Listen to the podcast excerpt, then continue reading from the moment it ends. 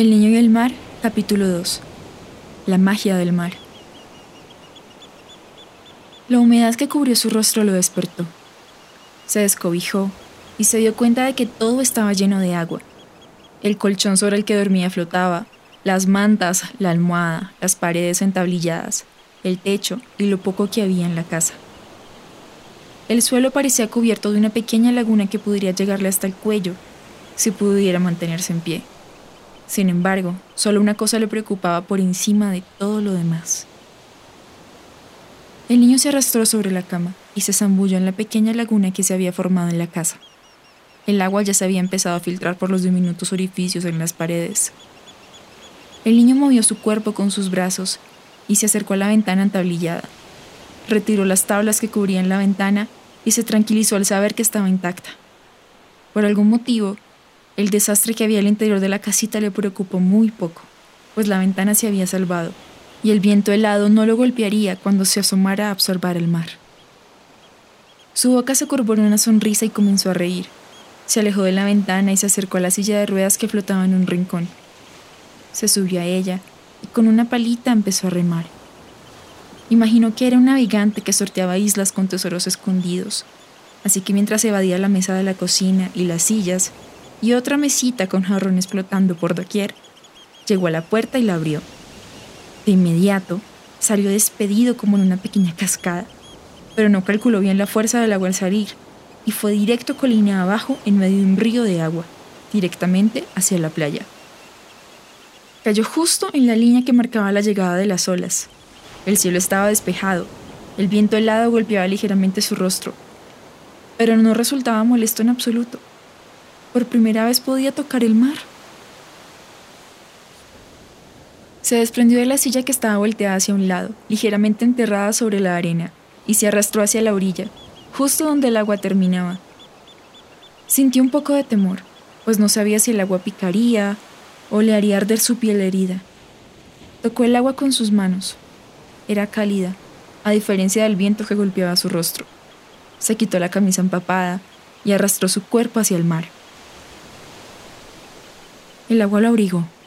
Se sumergió en ella y sus ojos se abrieron con sorpresa. Nada picaba ni ardía. La sensación era mágica, cálida, sublime. Un paisaje colorido se ocultaba en las profundidades. Esos de todas las especies nadaban en armonía, con ballenas, tiburones y delfines. La corriente lo arrastró hacia lo profundo del océano. Al cabo de un momento, se preguntó por qué aún tenía aire en sus pulmones, si llevaba un buen rato bajo el agua pero luego se percató de unas luces diminutas y brillantes que estaban pegadas a su cuerpo, como si evitaran que el aire saliera de sus pulmones. Empujó su cuerpo con sus brazos y su torso. La corriente llevaba sus piernas. Por primera vez supo a qué sabía la libertad. En ese momento, un punto brillante llamó su atención.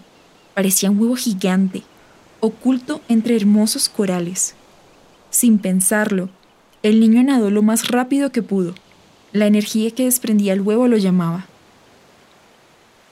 Finalmente, lo sacó de entre los corales.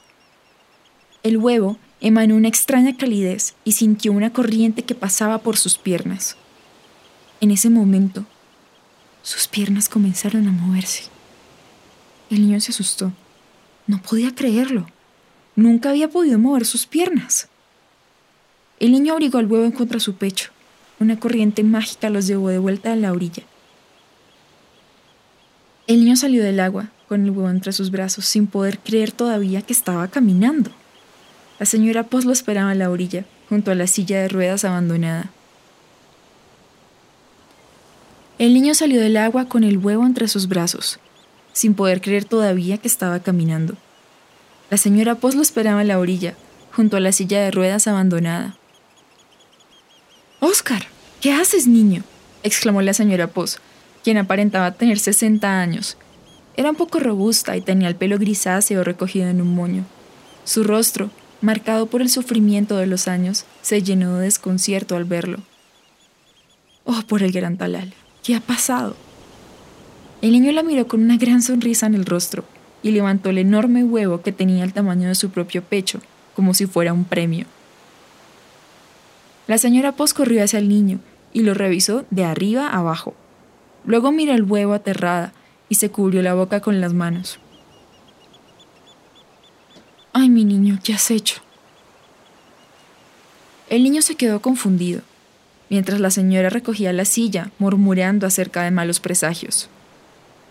La señora Poz lo acompañó hasta la casa y lo ayudó a terminar de sacar todo lo que aún estaba mojado para que se secara. El niño aún no se había acostumbrado a sus piernas, pero logró manejarlas lo suficiente como para limpiar y reparar los daños que habían quedado tras la tormenta. La señora Poz preparó chocolate caliente y sándwich de queso. El niño comió a gusto, tomándose el tiempo para saborear la comida. La señora Poz no paró de murmurar, para así, acerca de un maleficio al que no puso mucha atención, mientras dejaba sobre la mesa una olla con sopa de pescado, con zanahorias y papas. Le dijo que le debía durar una semana, pues esperaba que su hijo, quien trabajaba en la cocina del castillo del rey, le trajera más provisiones. Estaba preocupada porque había oído rumores de que en el castillo estaban desapareciendo los sirvientes. Luego lanzó una oración en nombre del gran talal sobre la casa para protegerla de los vientos helados y se marchó. El niño se quedó solo. Observó el lugar que estaba un poco más ordenado y su antigua silla de ruedas. Saltó un par de veces, como si no pudiera creer que en realidad estaba caminando. Emocionado, salió de la casa y comenzó a saltar. Mientras el niño saltaba sintiendo los rayos de sol cayendo directamente sobre su rostro y experimentaba una sublime libertad, el huevo, que se veía justo a través de la ventana de la casita, comenzó a brillar y a moverse como si una fuerza invisible lo sacudiera. El niño no se percató cuando el huevo comenzó a resquebrajarse y un pequeño cachorro de dragón expulsaba fuego por la boca, dejando entrever unos diminutos colmillos y una poderosa mirada amarilla.